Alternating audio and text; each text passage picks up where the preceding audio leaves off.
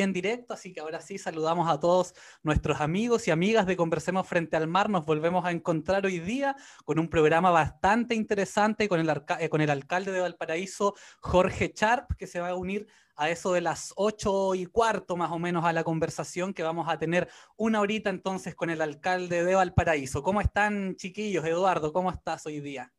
Te faltó decir algo, que es motivacional. Me faltó decir algo. Comenzamos de nuevo, ¿ah? Eh, quiero saludar hoy día a este hermoso panel que siempre está conmigo, Eduardo, la Mapa, la Ita, pura gente bella. ¿Cómo están, Eduardo? Ahí sí, pues ahí sí. Comenzamos. totalmente, da gusto. Bien, em, siempre es un gusto verles. Yo quiero aprovechar rápidamente para hacer em, un comentario en reconocimiento. Eh, hace un par de días atrás eh, nos dejó un amigo, un compañero, eh, su nombre es Yuri Godoy, una persona bastante joven, de pasaditos apenas 50 años, eh, un dirigente social y político comprometido con la democracia, con los derechos humanos, con la justicia social, militante del Partido Comunista, dirigente del Partido Comunista. Y quiero señalarlo acá en Conversemos Frente al Mar porque hace solo unas semanas atrás estuvo con nosotros y nosotras Daniel Jauer, el alcalde de Recoleta, y comentarles que mm, Yuri fue muy importante para hacer posible ese encuentro. De hecho, la visita de Daniel al Conversemos Frente al Mar fue porque Yuri, eh, quien eh, lamentablemente estamos hoy día despidiéndolo, eh, hizo posible dichas gestiones, porque también era una persona que valoraba el ejercicio de este espacio de comunicaciones desde el sur de Chile. Así que a la memoria de él, a los amigos y amigas que mm, están enlutados por su pérdida, a sus compañeros y compañeras de organización, le extendemos nuestro abrazo y nuestra condolencia siempre fraterna y recordando que él también hizo una contribución a este programa, justamente en uno de los programas eh, quizás más escuchados y más vistos que tuvimos en esta nueva temporada vía eh, Facebook y, y streaming. Sí, así es. Chiquillas, ¿ustedes cómo están? Andrea, Mapa, ¿se les ve juntas hoy día? Cuenten qué pasó. Es que semana a semana, semana, semana tenemos problemas eh, técnicos, entonces hoy día lo solucionamos de esta forma. Bueno, con la ITA somos vecinas que no se malentienda esto de que estamos rompiendo la cuarentena, aunque yo creo que ganas nos faltan, pero mm. vivimos en, en, un mismo espacio que es cerrado, en un condominio, entonces mm, estamos acá al ladito a una torre de diferencia y como yo ya estoy chata de tener problemas con el internet, hoy día me vine para acá nomás, con todas mis cosas. Sí, hicimos cambio de estudio, sí. Muy bien, cambio ahí de fondo. Como que la iluminación acá me asienta también. Oigan, chiquillas, Eduardo, eh, bueno, comenzó ya, lleva una semana, no, más de una semana eh, las campañas para el plebiscito. Eh, y esta semana salió una, pieza gráfica bastante polémica de la UDI que yo creo que vamos a aprovechar también de conversarla con Jorge Sharp. Pero en, en términos cortos, un preámbulo y un comentario en relación a esto.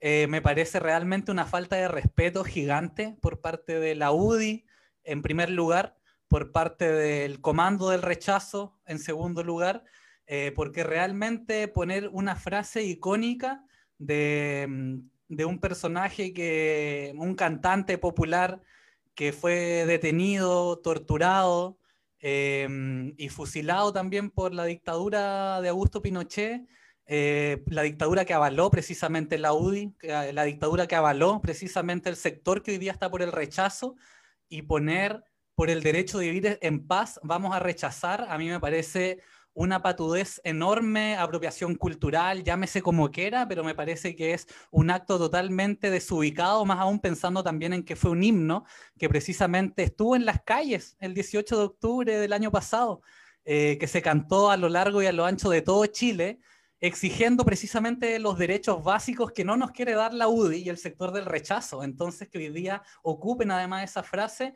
me parece una estrategia tal vez para que se hable de ello, que mucha gente lo ha visto así, pero creo que no lo podemos dejar pasar en este espacio. Yo quiero entrar rápidamente sobre eso. No voy a hacer más eh, espacio para la propaganda que ese sector está dirigiendo, con la opción que están levantando, porque en parte también se sirven de la discusión y de la polémica para que estén en la conversación. Lo que sí puedo decir a propósito del derecho de vivir en paz, hacer un poco de historia, El derecho a vivir en paz es una canción del año 1971, en plena guerra de Vietnam, donde Víctor Jara lo que hacía a través de esa mm, canción era denunciar el genocidio y el napalm, eh, que es un tipo de, mm, arma, eh, un tipo de material de guerra prohibido en aquel entonces que provocaba quemaduras en las personas. Eh, por lo tanto, Víctor Jara estaba denunciando la intervención extranjera, particularmente la intervención de Estados Unidos en Vietnam, en plena guerra de Vietnam, un país que luchaba por su liberación nacional. Se identificó con ese pueblo, Víctor Jara. Eh, por lo tanto, es un himno de paz, pero una paz de los pueblos, de los pueblos que se movilizan, que se organizan, que luchan por su independencia. Eh, y por otro lado, que es una canción que fue apropiada también luego, durante la dictadura, para oponerse a la dictadura, y luego para oponerse a las violaciones a los derechos humanos durante las movilizaciones abiertas desde octubre del año pasado. Por lo tanto, no tiene nada que ver con ese sector y lo que puedo decir es que Víctor Jara está en el corazón de todas las personas que crean y transforman y, por qué no decirlo, todas las personas que estamos también por una nueva constitución para un Chile digno. Así que no quiero hacerle eh, publicidad gratuita más a ese sector que se sirve de la discusión y de la polémica eh, con un personaje que despreciaron en vida, como fue de Víctor Jara, sino que potenciar el mensaje de los que están por las transformaciones y Víctor está ahí. Y que cabe señalar que se apropiaron de una canción en el, todo el contexto que habla el Eduardo, pero que además eh, es un cantante que fue asesinado en un proceso de dictadura donde se hizo justicia hace muy poco tiempo. Y se hizo justicia cortando por el hilo más delgado. Entonces, la verdad a mí no me sorprende y trato de mirarle el lado positivo a esta aberración que tiene que ver con que la derecha sigue pensando que la gente en Chile es tonta, que después de un proceso de revuelta social de pandemia donde quedaron en evidencia todas las vulneraciones a todos los derechos humanos, que no son garantía en este Estado, eh, no es tonta. La gente se da cuenta, la misma pandemia y la negligencia del gobierno ha sido propaganda para la prueba, entonces es como una forma más de que queden en evidencia desde mi punto de vista y prefiero tomarlo desde ahí, porque se han burlado toda la vida de nosotros.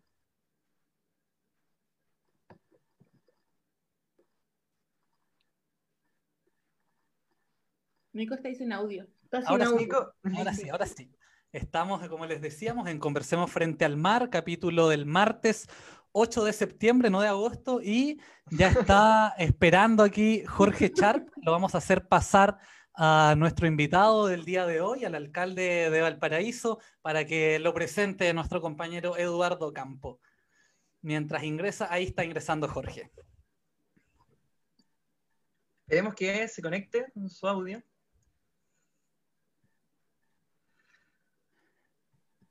Ahora sí, ¿nos escucha Jorge? Hola, ¿cómo están? Sí, los escucho fuerte y claro, compañeras y compañeros. Bien, súper bien. Bueno, a los amigos y amigas que nos están siguiendo en este momento en Conversemos Frente al Mar, y rápidamente empieza a subir la audiencia porque llegó nuestro invitado. Bueno, Jorge, estamos desde Puerto Montt.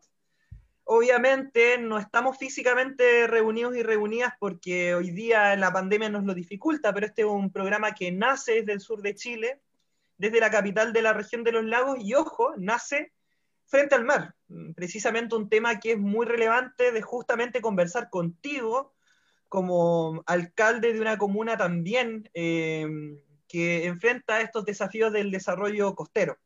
Bueno, Jorge, te queremos dar las gracias por acceder a nuestra invitación. Sabemos de que andas corriendo por aquí, por allá, físicamente corriendo, pero probablemente corriendo también entre una transmisión en vivo y otra. Y nada, tenemos muchos temas que compartir con contigo. Obviamente nuestra, nuestra audiencia quiere conocer tus puntos de vista, pero también dialogar en clave territorial, por lo menos sobre tres grandes temas, para introducirte un poco. Lo primero, queremos llevarte un tema que vincula Puerto Montt con Valparaíso, que dice relación con el desarrollo de las ciudades costeras. Acá tenemos un, un conflicto vinculado a la inmensa presión que ejerce el gran capital inmobiliario sobre la ciudad, que es un tema para ti que no es ajeno. Por otro lado, queremos hablar sobre gestión municipal, alcaldía y crisis. Eh, sabemos que mm, son un eslabón decisivo de la cadena eh, las municipalidades, pero también han tenido que enfrentar las dificultades de una gestión centralizada precaria, deficiente y teniendo que absorber una serie de desafíos económicos y sociales. Y por último, estamos a 50 años del triunfo Allende y la unidad popular y en medio del proceso constituyente, así que queremos hablar de territorios, proceso constituyente y Allende. Así que nos vamos a distribuir esta horita que tenemos en esos tres bloques. a cargo de el compañero y las compañeras allí presentes. Así que, Jorge, muy bienvenido a Conversamos Frente al Mar. Así que ahora la palabra le queda al Nico. Así es. Bueno, Jorge, darte la bienvenida nuevamente y agradecerte por aceptar esta invitación. Y te quiero contar un poco lo que está pasando en Puerto Montt en relación al, al, desarrollo del borde costero para que vayamos comprendiendo un poco también las similitudes en los problemas que tenemos junto a Valparaíso. Bueno, para contarte un poco qué pasa acá en Puerto Montt, hay un privado, un grupo económico, Pasmar, que se ha hecho dueño prácticamente del centro de Puerto Montt, de una manzana completa, de dos manzanas completas, construyendo centros comerciales, escaleras a través también de la calle, por ejemplo, que es un bien de uso público. Em, tiene estacionamientos bajo, una calle, los que no se han regularizado con el municipio. Eh, lo mismo con un centro comercial sobre otra calle en el espacio aéreo, lo que tampoco se ha regularizado con el municipio. Entonces, hoy es una, ciudad con características similares a la de Valparaíso en el, tema de que, mm, del respeto por la gente, por el mar, por la historia también de Puerto Montt y de toda la gente, la historia frente al mar. Entonces, con estas características similares, donde los privados se van apropiando de estos bienes de uso público como es la calle, eh, ¿Cómo ha sido ustedes la pelea que han dado también contra muchos proyectos inmobiliarios, por ejemplo, que le faltan el respeto a la población de Valparaíso? Porque construir un centro comercial con siete pisos y una torre con 20 pisos te tapa hacia un sector histórico de Puerto Montt eh, donde vive mucha gente adulta mayor, por ejemplo, tapa toda la visión. Y no es solo la visión, en el fondo, eso es parte de la cultura y de la historia, como te decía también, de, un Puerto Montt frente al mar. Por eso nosotros nos llamamos Conversemos frente al mar, por ejemplo. Entonces, ¿cómo en Valparaíso eh, han dado la pelea contra estos proyectos para evitar precisamente que le falten el respeto a la ciudadanía? Bueno, la, pregunta es muy interesante, Nicolás, y bueno, antes de eso, agradecer la, invitación y la posibilidad que tenemos de conversar Valparaíso y Puerto Montt, territorios que por lo que me describen parece que tenemos harto en común. Eh, e inevitablemente al, al, escucharte, Nicolás, la pregunta que me, que me salta es la de quién planifica la ciudad. ¿No? ¿Quién planifica el territorio? Em, y creo que esa es una pregunta eh, muy importante eh, porque al final lo que tú describes es la contradicción que tienen todos los territorios y ciudades de Chile, ¿no? La, una contradicción permanente entre territorio y capital o comunidad y capital, ¿no? Em, el, el, actor inmobiliario que, que es eh, una de las caras que tiene el capital financiero, eh, tiene una fuerza eh, extremadamente inagotable para intentar planificar las ciudades. Eh, planifica los barrios, planifica los bordecosteros, planifica los sectores industriales, planifica la movilidad, etc. entonces, lo que nosotros hemos hecho para enfrentar ese problema, que es un problema que tiene Valparaíso, en Valparaíso nos, nos debatimos permanentemente, que yo creo que es, es, la atención que, tiene cualquier gobierno local, debatirse permanentemente entre la urgencia y la planificación. Hay que responder muchas urgencias, muchas urgencias todos los días, gran parte del, del día estás respondiendo urgencias, pero tienes que abrirte paso a la planificación. ¿Y cuál ha sido nuestra estrategia? Una estrategia en definitiva que hemos adoptado que le ha dado el sello a esta alcaldía ciudadana. Para nosotros, em, empujar una alcaldía ciudadana, dicho de otra forma, para poder tener un gobierno local democrático, nuestra estrategia ha sido la de la planificación participativa. Em, la planificación participativa incluso es un método. O sea, es una orientación política, pero también es, una, es un método. Es una forma de hacer las cosas. Es una manera de enfrentar los debates, de tomar decisiones. Em, y lo que hace en definitiva la planificación participativa es que genera en la comunidad y en el territorio un debate democrático de los intereses legítimos que pugnan por planificar la ciudad. Entonces, ese interés privado es legítimo, sin lugar a ninguna duda, pero tiene que ingresar al proceso democrático para validarse junto a otros intereses y construir entre todos el interés general, el interés de la ciudad. Eso es lo que no sucede, porque al final el privado o el interés generalmente inmobiliario lo que hace es saltarse los procesos democráticos ir directamente a los consejos municipales a comprar concejales, ir directamente a los alcaldes y comprar alcaldes, ir directamente e influir sobre las DOM, sobre, las, sobre los departamentos de asesoría urbana y planificar la ciudad.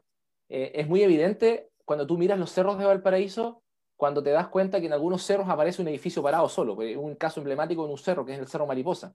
Es el único edificio en, en todo Valparaíso, en ese sector, es un edificio donde lo que se hizo fue modificar el plan regulador ad hoc. ¿No? Lo mismo sucedió en el caso de Barón. Se modificó el, Consejo Municipal de ese entonces, 2000, 2000 y tanto, 2005, de haber sido 2006, modificó el plan regulador para habilitar el sector de Barón como un lugar para poder construir un mall. Entonces, nosotros hemos empujado varias experiencias de planificación participativa. Por ejemplo, la más emblemática es la eh, que empujamos para poder modificar el plan regulador en un tercio del territorio de la ciudad para lograr reducir la norma de altura, que era ilimitada, estoy hablando del sector más cercano a Viña del Mar, Barón, Esperanza, Rodelillo, Mariposa, Florida, Polanco, Lechero, etc. Todo, todo el sector de la Avenida Argentina, cuando uno ingresa desde Santiago, todo ese sector no tenía norma de altura. Podías construir edificios hasta 25 pisos. Hoy día, gracias a una planificación participativa y a una pelea que vimos con la comunidad para convencer al Consejo Municipal que la propuesta de la comunidad era la que tenía que imponerse y no la propuesta de los concejales, tenemos una norma de altura de 4, 3 y 2 pisos en ese territorio. Además, también grabamos como área verde una gran quebrada, la quebrada Cabritería, logrando que de esta manera Valparaíso aumente su cantidad de metros cuadrados eh, de área verde por persona, que es una de las más bajas de Chile, y además grabamos eh, algunos barrios emblemáticos o históricos como zonas de conservación histórica. Eh, entonces, eh, ese, ese, proceso fue, fue muy, muy democrático, muy participativo. Hay otros también. todavía no aprobamos nuestra propuesta de Pladeco, pero el Pladeco lo elaboramos de esa forma, con asambleas territoriales, asambleas barriales, con asambleas sectoriales, ¿no? Hicimos asambleas con los comités de campamento, hicimos asamblea con la diversidad sexual, con mujeres dirigentes, eh, hicimos eh, una asamblea con autoridades, con parlamentarios, con los cores, con las universidades, con los rectores, con los dirigentes, en fin. Eh, tomamos ahora que el Consejo Municipal no tiene muchas ganas de votar ahora el Pladeco. Em, otro ejemplo también, el Parque Barón también surgió un proceso de planificación participativa a través de dos plebiscitos que, eh, donde la gente pudo participar y decir que en ese lugar quería construir un área urbana con determinadas características. Disculpa, plebiscitos impulsados por el municipio, por la alcaldía. En el caso de Barón, el primer municipio, el primer plebiscito lo hicimos y el segundo plebiscito lo hicimos junto al Ministerio de Vivienda.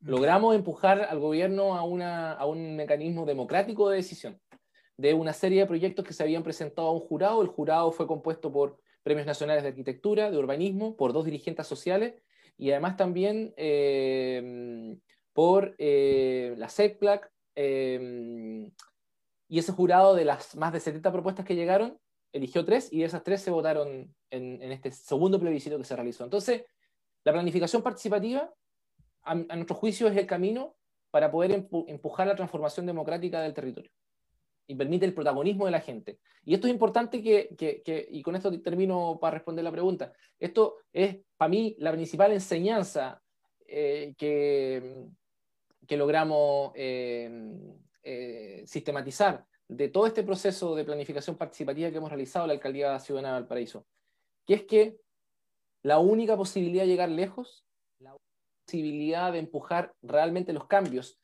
y hacer que la institucionalidad sirva para los intereses generales es con la gente, es con participación de la comunidad.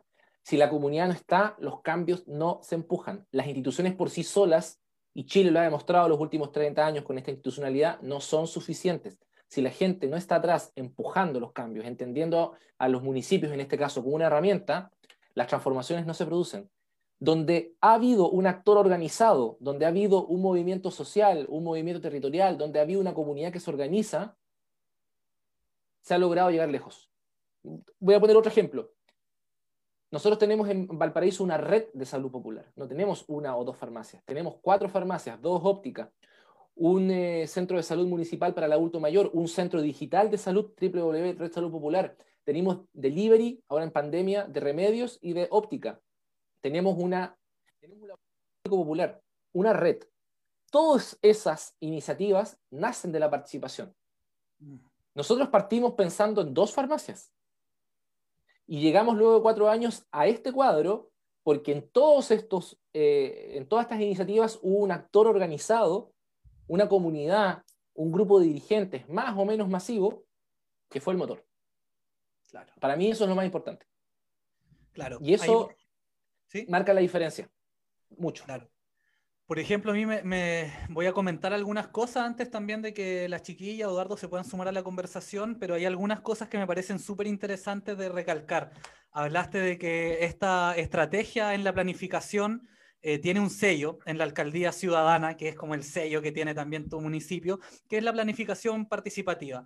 Hablaste también de la regulación de altura. Contarte que, por ejemplo, acá, si no me equivoco, el año 2014, no, estoy seguro, pero fue hace no muchos años, se rechazó regular la altura en el borde costero de Puerto Montt. O sea, algo impresionante. Después hablas también de que se cambia el plan regulador a Piachere algunas veces para que puedan aceptar construcciones. Y pasó acá, hace dos semanas atrás, aceptaron en el Consejo Municipal en dos minutos, en dos minutos, yo vi la sesión del Consejo Municipal, en dos minutos aceptaron que pueden haber construcciones aéreas y que los, los dos centros comerciales sean unidos por una pasarela, cosa que no estaba regulada. Eh, las instituciones no son representativas, como tú dices, y acá también hay otros aspectos que creo que pueden ser similares, pero que no los hemos hecho acá en Puerto Montt y que lo conversamos la semana antepasada. Dijiste, hicieron asambleas, conversaron con universidades también para poder ver precisamente el tema de la planificación territorial. Acá también hay universidades, hay escuelas de arquitectura, hay, o sea, acá en Puerto Montt igual hay un mundo muy diverso también en cuanto a organizaciones sociales que podrían aportar en esto y ahí es donde vuelvo al principio de, mi comentario, la planificación estratégica participativa. Eso es algo que acá no existe, que el Consejo Municipal a parecer no, no quiere tomarlo, prefieren tomar algunos paraderos por parte de este grupo económico para que sigan con su plan, cambiando incluso el plan regulador. Em, el alcalde tampoco está como acá en Puerto Montt con muchas ganas de poder regularizar ciertos temas.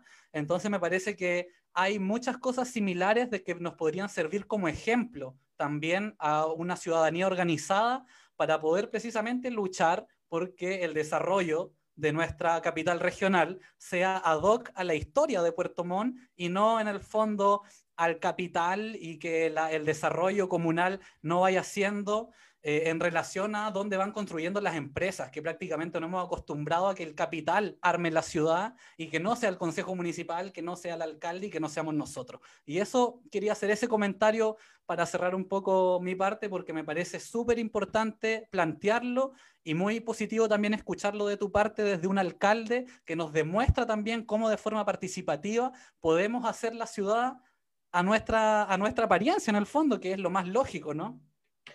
Sí, y un solo comentario a lo que tú comentaste, estoy completamente de acuerdo con tu reflexión, que se puede. Mm, claro. Sí, eso es lo más bello, que con esta institucionalidad municipal, pinochetista, que no ha tenido ningún cambio por la concertación, siguen siendo los municipios administradores de miseria, no tiene ninguna facultad relevante, no tiene ningún, o sea, tiene mucha facultad relevante, pero no tiene ninguna, eh, ninguna ningún trato relevante por parte del Estado, ningún aseguramiento de que tengan los recursos suficientes para poder realizar todas las labores que hay que hacer.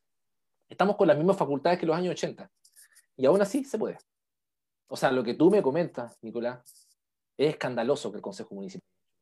Es escandaloso. Es inaceptable. Eso huele a otra cosa. Eso huele a otra cosa. Cuando los consejos actúan de esa forma, es que hay algo extraño ahí. O sea, no puede ser que una modificación al plan regulador se tramite como tú has comentado. Eh, entonces, eh, lo bello es que se puede.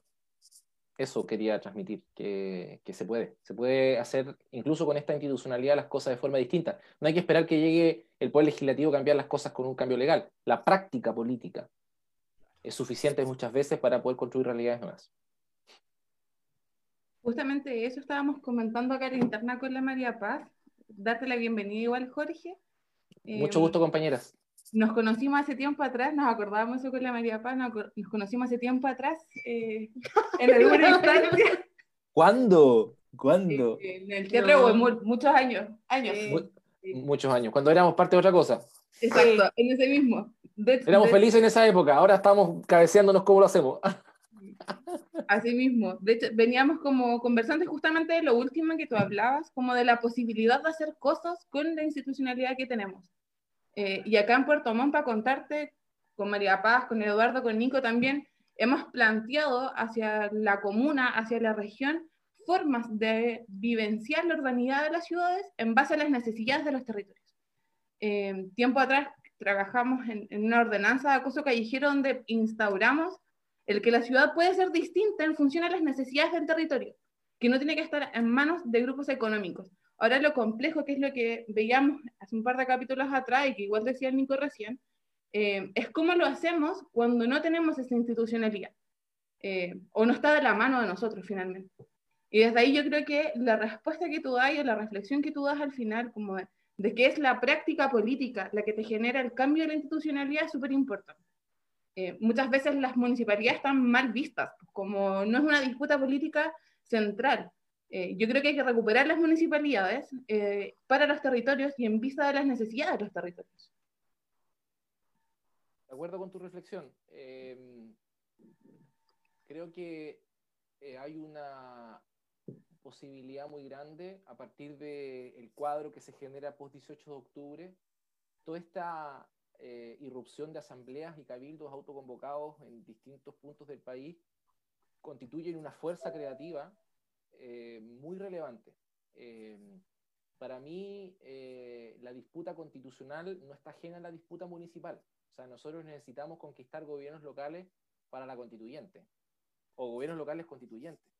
Tenemos que pensar también en un programa de nuevo municipio. O sea, este municipio para la transformación no sirve la práctica permite transformar, sin duda, pero, pero tiene un límite, el límite normativo, el límite legal.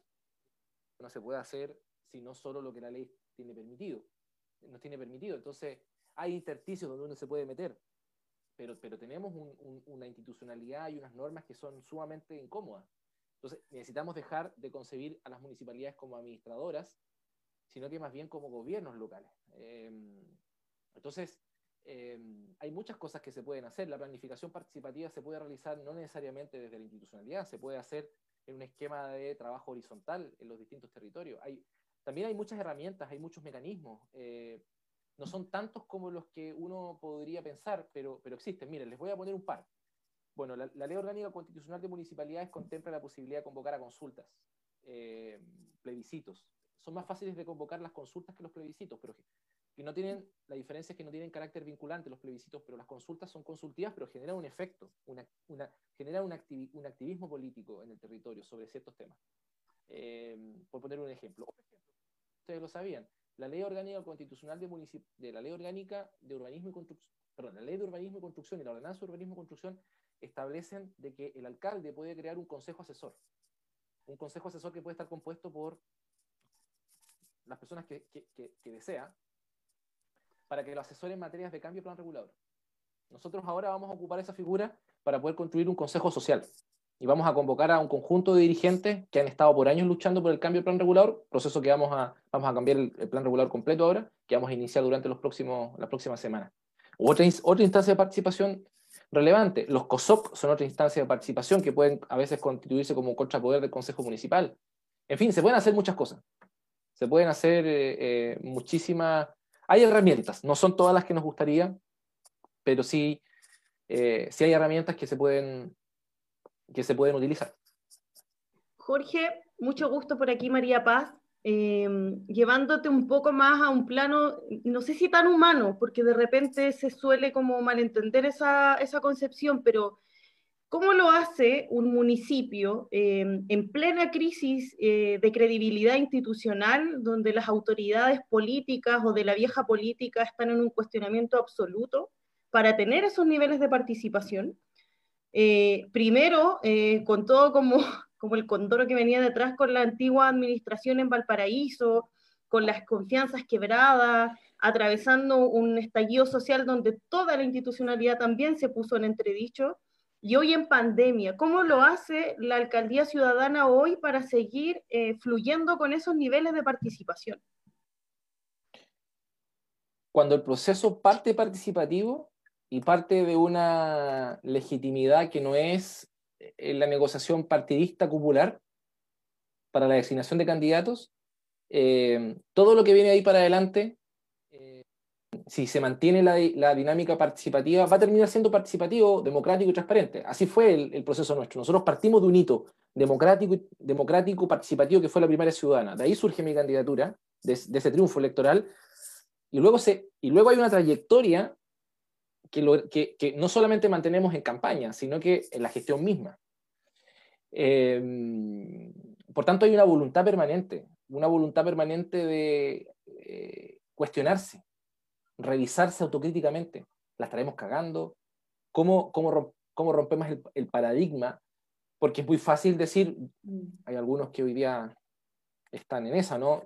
Yo soy el representante de la ciudadanía y de los actores movilizados. Está bien que estés bien en las encuestas, pero ponete un freno de mano, o sea, tranquilo. No, no, no. Yo, por muy, muy bien, muy bueno el discurso que podamos compartir, las propuestas, el liderazgo, para todos lados digo esto, ¿no? Eh, ahí muy cerca de, de, incurrir en esa dimensión política que, a veces raya el mesianismo. Es muy fácil para un alcalde caer en eso. Entonces, eh, pero como, como la intención de este proyecto es llegar lejos en la transformación, el único camino es con la gente. si no está la gente, no puedes transformar. No puedes transformar. No se puede. Sencillamente se hace muy, muy difícil. Eh, y lo que hemos hecho también, María Paz, es, es estar a ras de suelo. Estar a ras de suelo. Em, llegar primero. Mm. Ser empático. Ponerse en el lugar del vecino. Atenderlo con gentileza y cariño. Escucharlo. Escucharlo. No hacer que uno escuche. Em, estar, estar cuando, cuando hay que estar. Pues. Mira, yo te voy a contar una historia. Eh, el 24 de diciembre de el 24 de diciembre del año pasado, cuando se produjo un incendio. Yo estaba en Punta Arena y todo mi equipo o todo el equipo municipal estaba con sus hogares. Nada, yo tomé el primer avión que pude, llegué el 25 de marzo, el 25 de diciembre a las 12, ah, no, el 24 de diciembre a las 11 y media de la noche al aeropuerto de Santiago, me fui en, en mi auto a, al refugio que habíamos instalado para la gente y, pasé la Navidad con los vecinos que se habían quemado. Y no solamente yo, sino que todo el equipo. Eh, el ejemplo también es una forma de... Eh, y creo que en ese incendio visitamos a todas las personas quemadas. ¿Tú sabés que ningún vecino me puteó?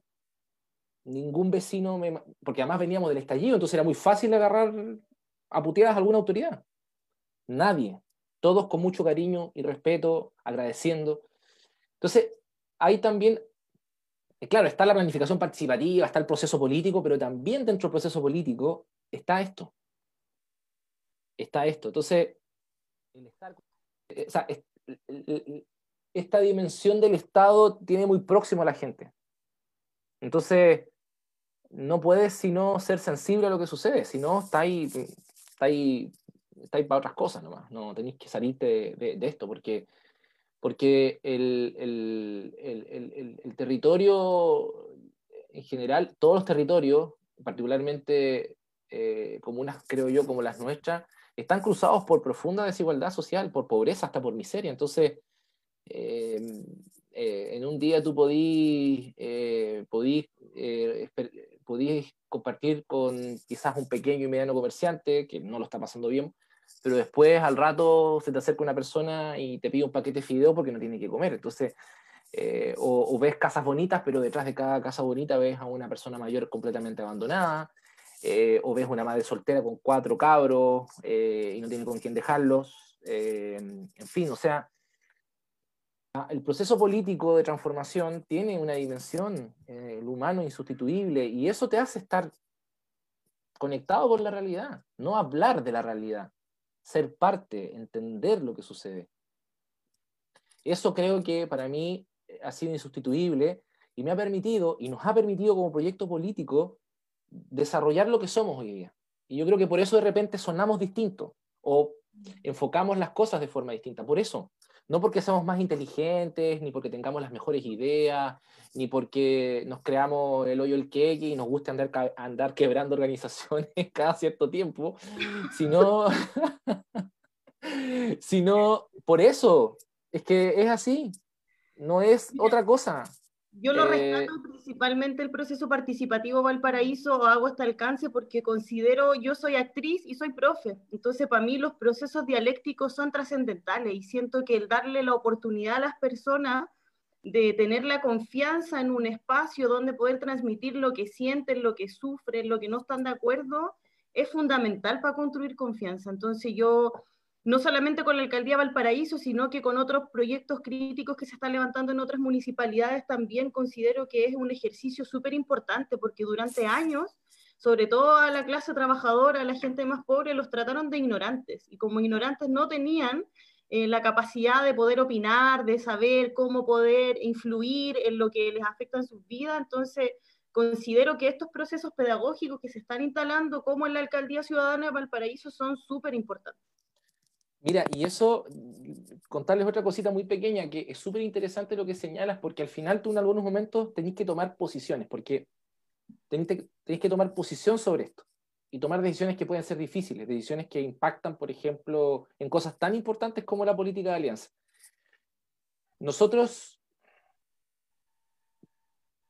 una alianza o desarrollamos una alianza para poder ganar y otra alianza para poder gobernar con una perspectiva transformadora. Y dentro de nuestra alianza original había gente que pensaba precisamente como la que tú estás describiendo. Mm. Gente que en definitiva planteaba que la gente era inculta, la gente tenía que bañarse antes de bajar al plan, que como, que como los pobres iban a ir a mojar las patas al mar, que la gente no tenía idea de urbanismo. Una élite picada ciudadana con un discurso clasista tremendo. Y nosotros tomamos una decisión y nos quedamos con el actor comunitario y nos alejamos de una parte de ese actor más ciudadanista o que tiene una interpretación del ciudadanismo muy pegado a la, a la cuestión elitaria, ¿no? Y eso nos generó, por ejemplo, un quiebre con los concejales que tenemos en el Consejo Municipal que eran concejales que llegaron con nosotros a la municipalidad y que hoy día están, hoy día son oposición, de las más duras. Son peores que la derecha a veces. Y uno quiere ser candidato a alcalde. Entonces, así de dinámicos son los procesos. Eh, entonces, la fuente de experiencia que hemos tenido en estos cuatro años es gigantesca. Entonces, yo, a mí me, me llama mucho la atención también la liviandad de repente con la que conversamos nosotros, el, campo nuestro, el mundo frente amplista, el campo democrático, las nuevas fuerzas de izquierda, como le queráis llamar, sobre esta idea de gobernar. Es que nosotros podemos gobernar Chile, chuta. Yo digo, bueno, digo, bueno, todo lo que nos ha costado.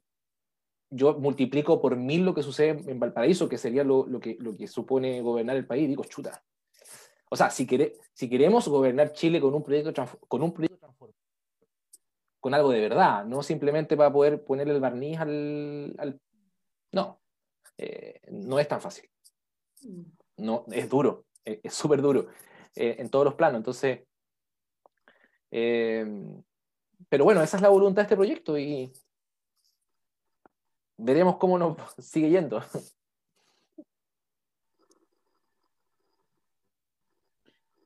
Sí, yo creo que justamente en, en el periodo en el que estamos hoy día, como plena crisis social es poner un poco más eh, la presión igual. Pues. A, ustedes como municipalidad, el proyecto que ustedes han levantado en la alcaldía ciudadana no solamente es un proyecto participativo o que retoma en cierta forma lo que es el fortalecimiento comunitario, la organización social, eh, pero hoy día se pone mucho más en palestra. yo reconozco, yo sigo la alcaldía ciudadana en redes sociales eh, por el proyecto político que significa, Em, y por el cariño que igual uno le tiene a ciertos compañeros que, trabajan allá. Em, pero hoy día la crisis, en, en, plena crisis social, económica, política que hemos, estamos viviendo con el COVID, con el mal manejo, que decir, lo mal manejo que ha tenido el, Ejecutivo. Eh, ustedes como municipalidad, eh, ¿cómo lo han podido enfrentar? Igual Valparaíso y, la comuna, la, macro ciudad de Valpo completa, fue una de las primeras en irse en cuarentena post Santiago también. Em, sí, esa es una buena pregunta porque em, no ha sido fácil, porque en general los municipios han tenido que cargar con la incapacidad del Estado central de hacerse cargo de esta pandemia, en los dos temas más importantes, salud primaria y alimentación. Em, hemos tenido que priorizar toda nuestra gestión, nuestra capacidad, nuestros recursos en, función o en torno a el, coronavirus eh, en varios ejes. Uno de esos es la salud primaria, como decía. Em, hay una estrategia que está en curso, que, es la estrategia que todos escuchamos por la tele, que es testeo, trazabilidad y aislamiento. Em, y para eso la salud primaria es la columna vertebral. Em, yo pienso que cualquier gobierno nacional que proponga un cambio de transformación social tiene que tener como su prioridad número uno la salud primaria. Además, creo que es posible avanzar rápidamente en transformaciones en la salud primaria porque los intereses económicos que existen no son tan eh, duros como los que existen en educación o en pensiones. Y la salud primaria está territorializada y por tanto impacta directamente en la cotidianidad de la gente. Pero pareciera ser que a nadie, ni al gobierno, yo la oposición, le preocupa mucho problematizar sobre la atención primaria. Incluso el Colegio Médico tiene una visión que va siempre a contrapelo de la salud primaria, es más bien hospitalocéntrica. Entonces nos hemos preocupado mucho de, fortalecer nuestras capacidades en la salud primaria. Pusimos en funcionamiento hace muy poquito el Laboratorio Clínico Popular, que es un proyecto que veníamos arrastrando desde antes en, nuestra gestión, pero que eh, apuramos en el marco de la pandemia y ese laboratorio lo que permite es tres cosas. En primer lugar, un ahorro muy grande a la municipalidad nosotros tenemos CEFAM que al mes hacen 50.000 eh, exámenes. Esos 50.000 exámenes para ser procesados se van a un laboratorio privado que tiene alto costo.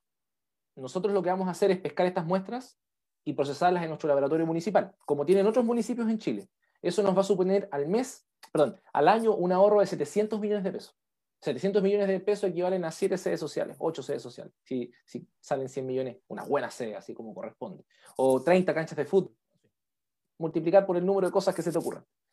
Em, segunda cosa, va a tener una sala de muestra y es el único laboratorio municipal en Chile que tiene sala de muestra para que la gente se vaya a hacer su examen de especialidad y pueda tener acceso a precios populares en un 60, 70, eh, incluso hasta 80% más barato que un laboratorio, eh, un laboratorio eh, privado.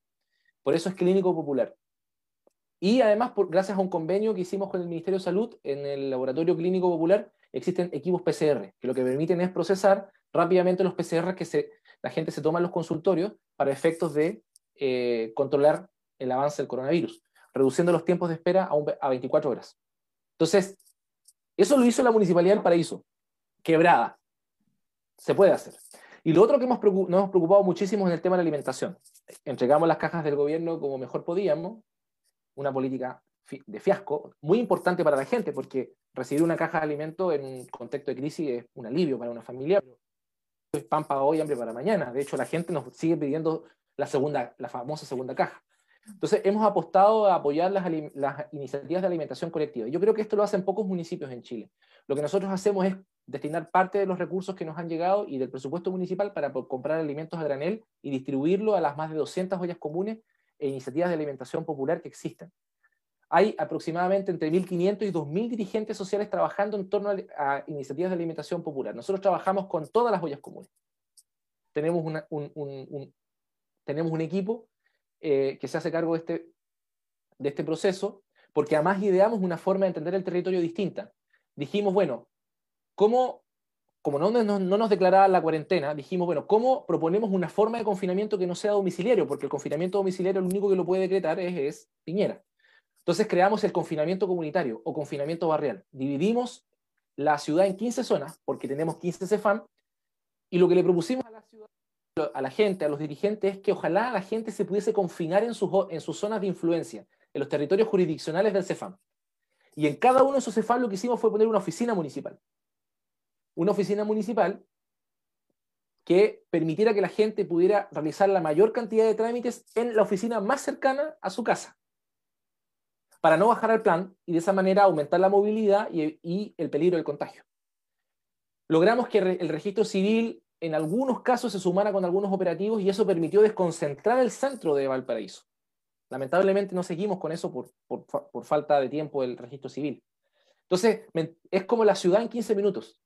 Luego lo que fuimos haciendo es instalando ferias libres para que la gente no se, aglomerara en las ferias tradicionales, donde va mucha gente, y tuviese cerca las ferias de su casa, y que la gente que vivía en ese lugar pudiese trabajar. Lo hicimos esto en Plaza Bixmar, en Cerro Alegre Concepción, lo hicimos en, Cerro Cárcel, lo hicimos lo estamos haciendo en Barón, y eso lo hacemos y además apoyamos las ollas comunes de esos sectores. Entonces, hay una alianza estratégica que hemos tratado de desarrollar entre la municipalidad y la comunidad y los dirigentes para empujar este modelo y en particular iniciativas de alimentación. Nos va llegando alimentos, vamos distribuyendo a las respectivas ollas y se va generando un, un trabajo de cogestión del territorio. No es la MUNI alimentando, no, es la MUNI poniéndose a disposición para que los dirigentes puedan, en el marco de su autonomía, desarrollar sus iniciativas de alimentación. Los días que quieran, con los platos que quieran, en el lugar que quieran, con las formas organizativas que deseen. Así hemos sostenido la ciudad. a la semana se producen 45 a 50 mil raciones de alimentos. Mucho alimento se produce en Valparaíso. Em, entonces, los municipios han cargado con la crisis. El Estado es un Estado fallido, es un Estado incapaz. O sea, ¿quién, más claro quedó? El paro camionero. El principio de igualdad ante la ley no existe. Es una farsa este Estado. Por eso, eh, cuando me preguntaron a mí sobre la acusación constitucional sobre Pérez, yo dije, mire, sí, yo creo que el proceso constituyente es más importante, ahí hicieron un show. Da lo mismo este ministro u otro, sí es lo mismo. Hay que sacarlos y hay que hacer un Estado nuevo. Y ahí los municipios tienen harto que hacer. Un nuevo municipio es un proyecto de nuevo Estado. Hay que partir desde abajo, pienso yo, sin descuidar evidentemente la arriba, pero un nuevo municipio para un nuevo Estado chileno. Ahí me alargué un poco, pero bueno, estaba inspirado. no, está bien.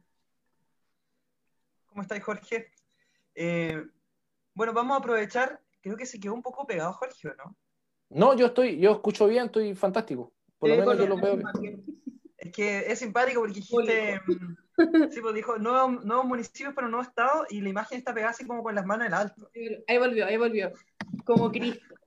Así es, así es. nuevos municipios para nuevo estado, mano, mano arriba.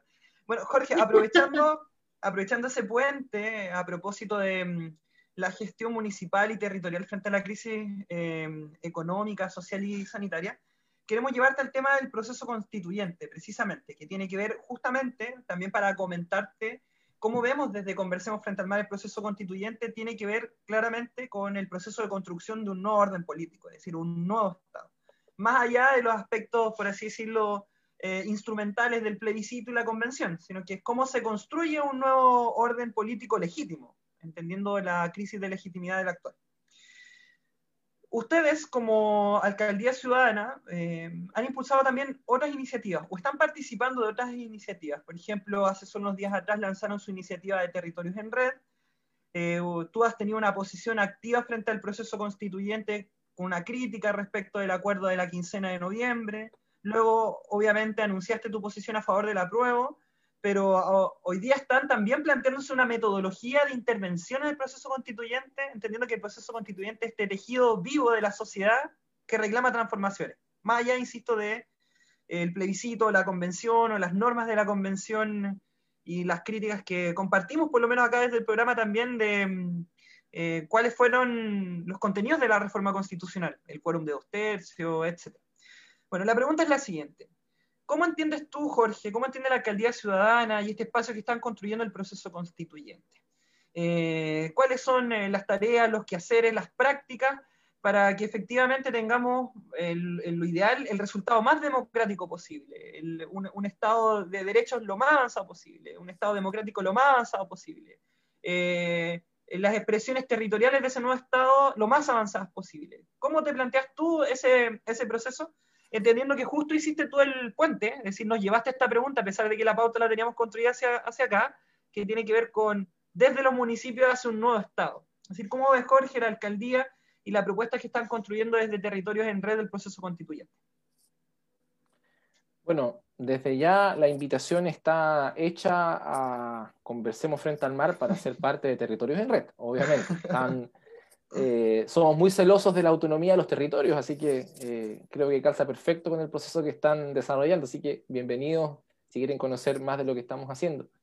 Eh, somos territorios que van de Antofagasta a Punta Arena y vamos a, a tener una participación muy activa en el proceso constituyente eh, y además en las elecciones municipales. Vamos a, coordinarnos para poder apoyarnos mutuamente en un conjunto de candidaturas a, alcalde y alcaldesa y consejo municipal en las próximas elecciones. Así que nos parece que, la estrategia eh, de, conquista de gobiernos locales es un camino, una estrategia para la transformación, como lo comenté.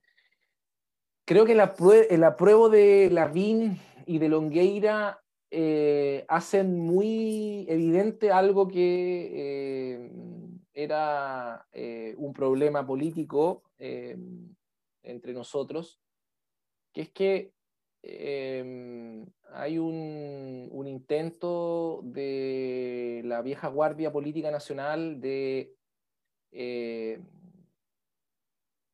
de, intentar, bueno, conducir el proceso constituyente. Ellos tienen, creo que, todo el derecho a hacerlo, no están derrotados en ningún caso.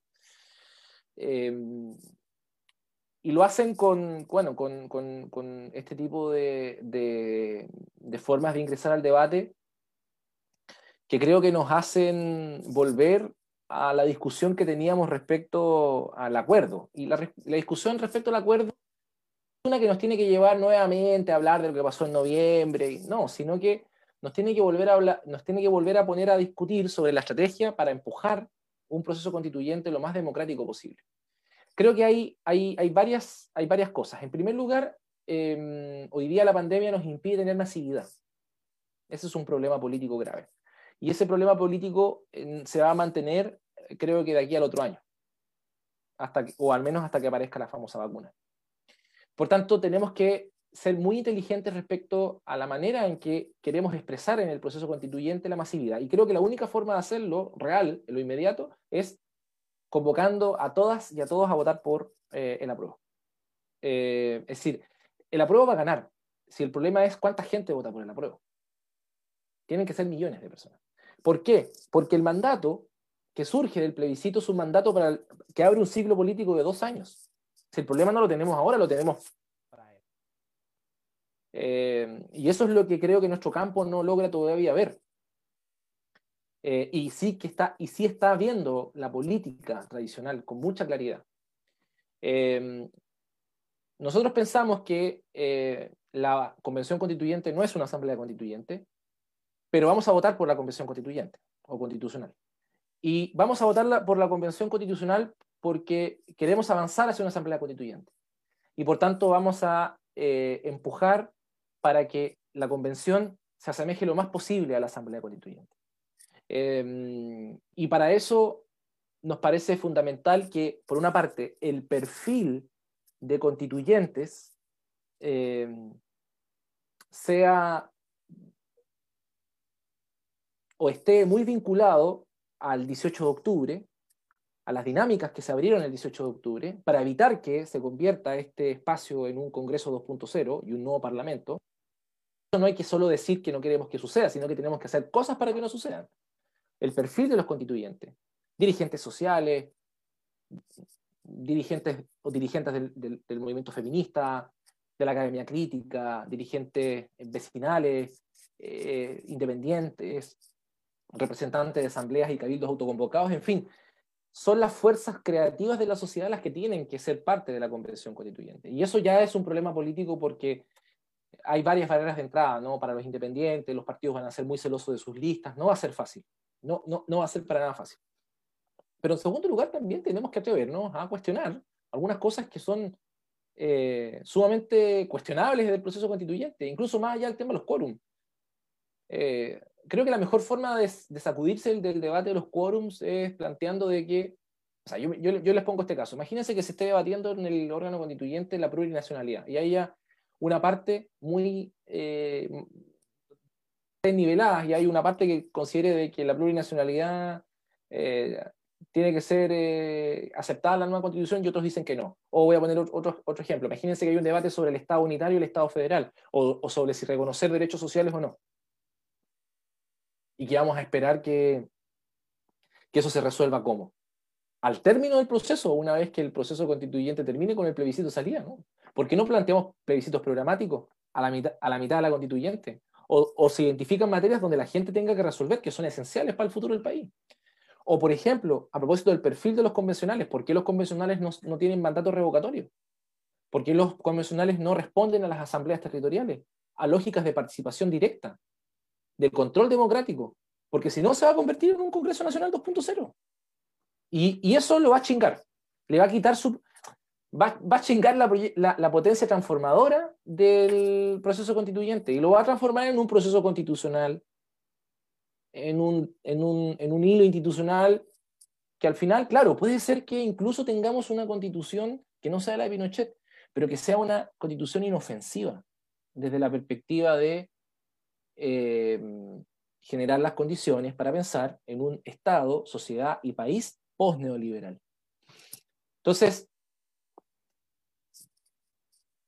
para esto tenemos que construir, creo yo, eh, alianzas porque solos no podemos. Territorios en red no puede solo, eh, conversemos frente al mar tampoco. Se formó hace poco un comando en el que soy parte, el comando de, movimientos sociales y movimientos ciudadanos que lidera Mario Aguilar, presidente del Colegio de Profesores, junto a otros dirigentes y dirigentes sociales, pero no somos suficientes. Y también tenemos que explorar la voluntad que tengan los partidos del Frente Amplio, por ejemplo. Independiente de la diferencia que tuvimos en noviembre, bueno, ¿en qué parada están? ¿Cómo están viendo esto? Yo no lo sé, no lo sé. Eh, sería bueno saber, conversar sobre eso.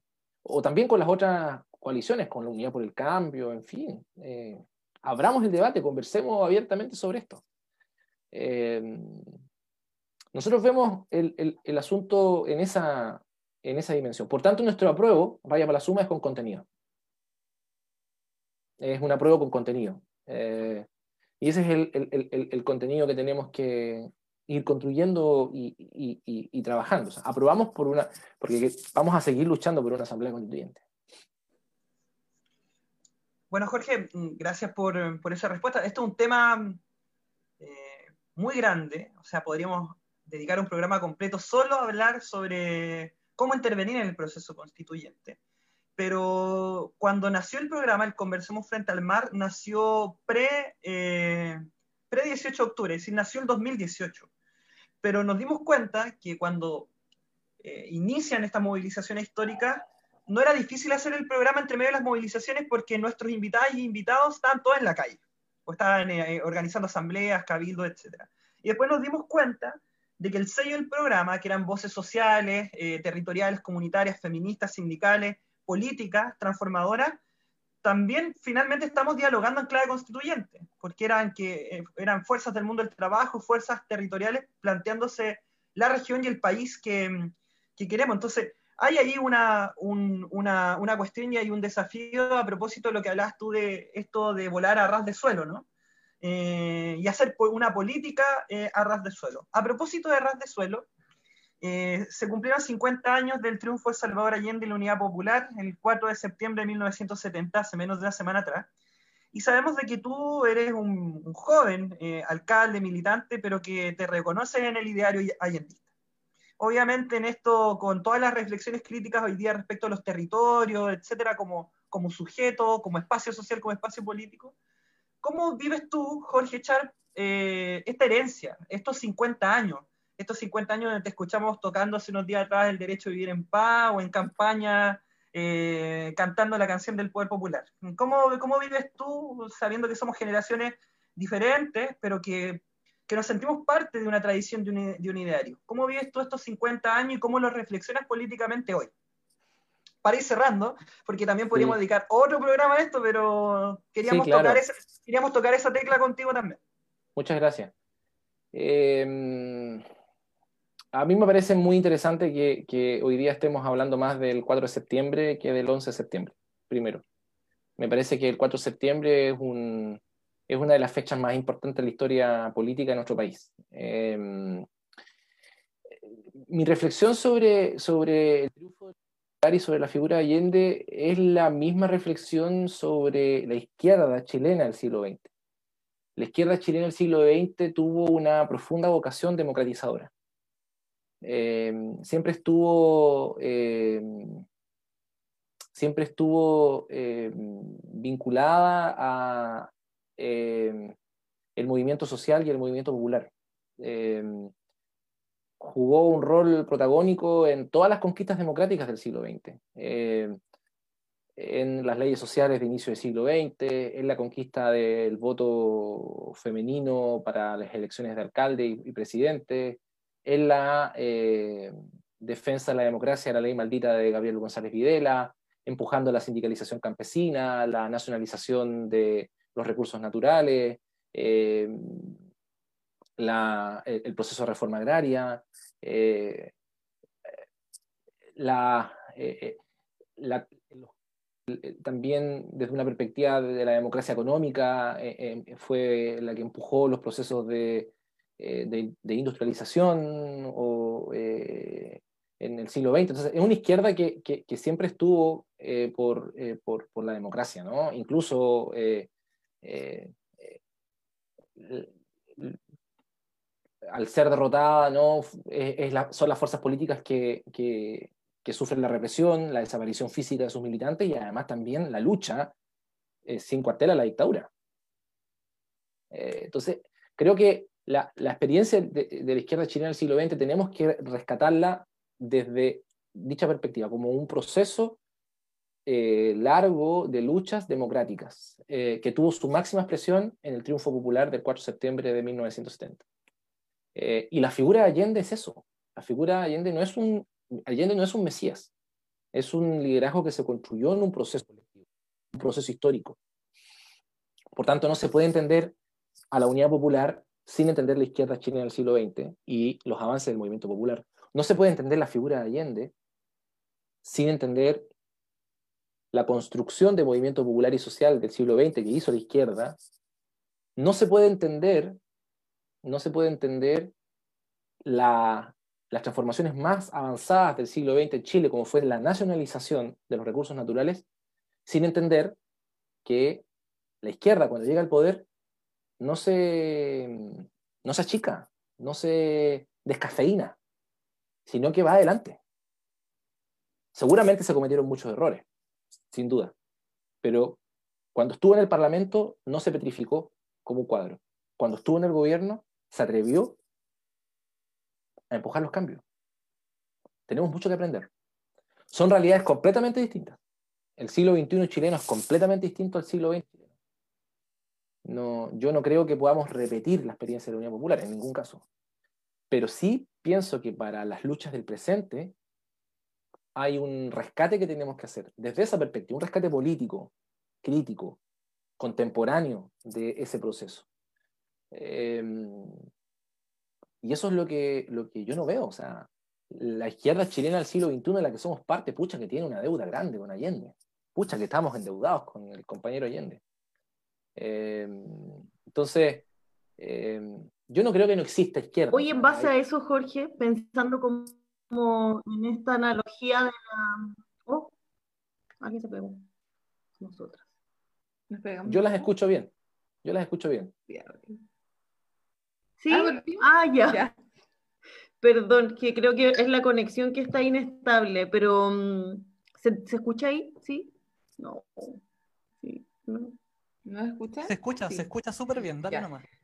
Esa misma lógica y en plano como de de también hacer un ejercicio de autocrítica. Es como un poco lo que se, ha criticado, valga la redundancia, como de las figuras de izquierda o de los proyectos de izquierda, como que falta un poco de autocrítica y en, vistas de lo que fue la izquierda del compañero Allende y lo que somos hoy, ¿cuál crees tú que son los desafíos que tenemos en cara de este proceso histórico que se puede abrir con esta asamblea constituyente o, proceso constituyente?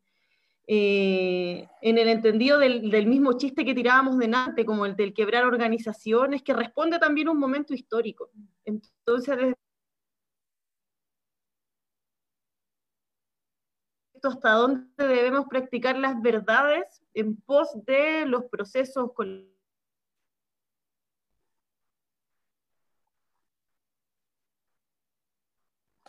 Parece que, sí, parece que se pegó al final. Sí. Como que no te escuché la última parte de la pregunta, compañera. Sí, Mapa, si puedes plantear la pregunta así muy cortita para evitar de que se corra el riesgo de que se corta.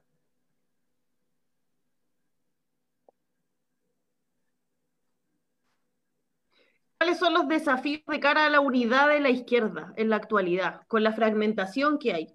Eso, tratando de resumirlo.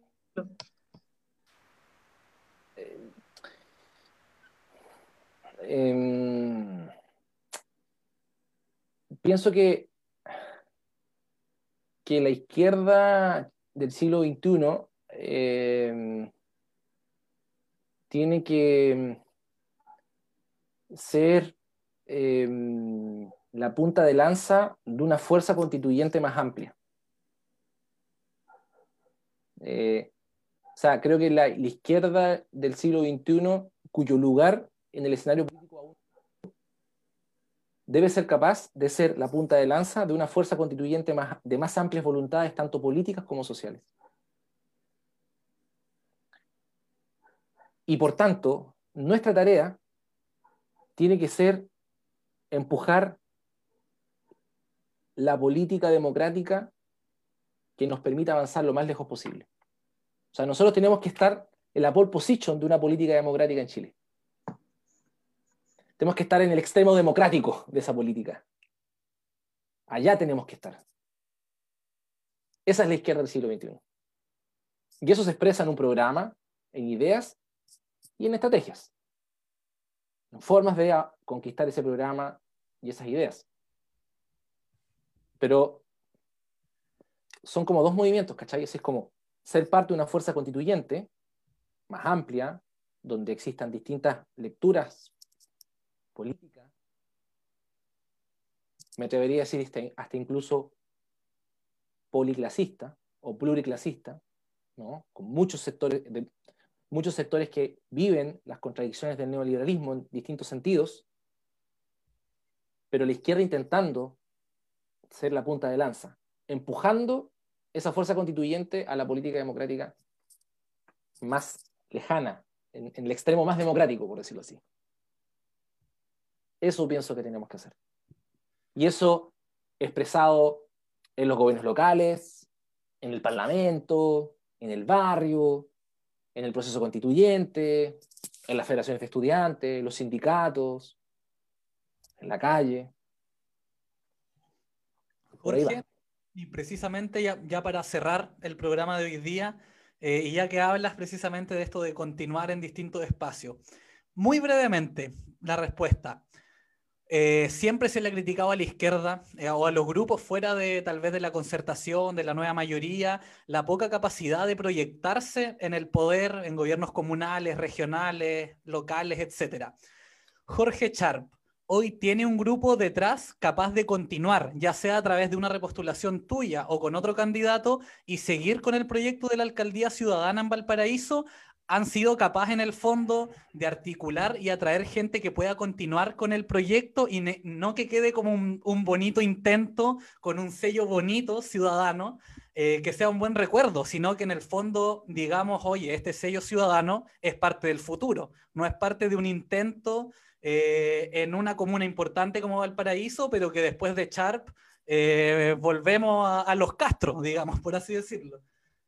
Esa, esa pregunta brevemente para ir cerrando. Tengo la convicción que somos más de los que éramos cuando llegamos al municipio, más experimentados, más experimentadas. Eh, territorios en Red Valparaíso casi llega a las 100 personas, el colectivo, por tanto somos un colectivo numeroso, yo creo que es el colectivo local más numeroso de Valparaíso. Y bueno, el resto de la pregunta te la respondo el 12 de abril, el día siguiente de las elecciones. Ah, perfecto. Ahora sí, para cerrar ya, lo último, contarte nosotros como era un programa radial, siempre nos tomamos una fotito ahí en el estudio, ahora con las tecnologías nos tomamos un pantallazo. Así, así nos estamos ahora. Así que para posar, para una fotito para que la tiremos en redes, ¿vale? ¿Cómo no? Ahí. Y va uno, dos, tres. Perfecto. Ya, Jorge, estamos con eso. Muchas, gracias. Eh, agradecerte por aceptar la invitación al programa. Eh, ya nos conociste como programa, un programa liviano en cuanto a que podemos hablar tranquilamente, pero también de mucho contenido político social y precisamente eso es lo que nos interesa. Así que agradecerte por tu disposición. Eh, suponemos que estás con mil y unas cosas, pero siempre es bueno poder conversar un poquito de política y más aún desde el sur de nuestro país. Así que agradecerte por tu participación e invitarte también. Los micrófonos de Conversemos Frente al Mar están siempre abiertos para cualquier iniciativa política, social y más aún si van pos del apruebo para octubre. Eso es muy importante. Así que muchas gracias, Jorge. Sí, gracias a eh, ustedes. Sí, gracias, Jorge, y, y fuerza en todo, en todo Acá sabemos muy bien, somos un programa desde Puerto Montt, pero hay cuestiones que se están jugando en todo Chile y la continuidad de alcaldía ciudadana en Valparaíso también es una, es una necesidad para otros territorios distintos de Valparaíso y también cada cual tiene que hacer su tarea desde donde proviene y en dónde está. Así que fuerza para ti y también que nos demos ánimo todos y todas. Muchas gracias, Eduardo. Gracias, Tita, María Paz y Nicolás, eh, por la conversación y cuando quieran, y vamos a vamos por esa alcaldía de Puerto Montt. Eso. muchas gracias. Chao, cuídate. gracias, Jorge. Vale, vale. Nos vemos. Que estés bien, cariño. Muchas gracias. Muchas fuerzas. Chao. Chao. Perfecto, se nos fue el invitado ya para ir cerrando una grata conversación. Como siempre quedamos cortos, quedamos con varias preguntas en el tintero nos quedamos con cualquier tarea, ¿sí? asambleas, cabildos, delegados y delegadas del mundo social de la convención, alcaldía ciudadana de Puerto Montt, recuperar el legado de Allende. Em, me siento abrumado, no mentira. Una cosa simple. No, pero bien, bien. de semana, una tarea tranquila. Sí, sí, pero bien por su disposición, siempre lo, lo señalamos acá en el backstage, de que em, hayan grandes amigos y amigas que están empujando transformaciones, que tengan la gentileza, la gentileza de, de nos vamos. La gentileza, la, gentileza de conversar frente al mar. Así es. Nos vamos entonces y nos, encontramos la otra semanita. Chau, chau. Gracias a todos y todas quienes siguen el programa. Chao.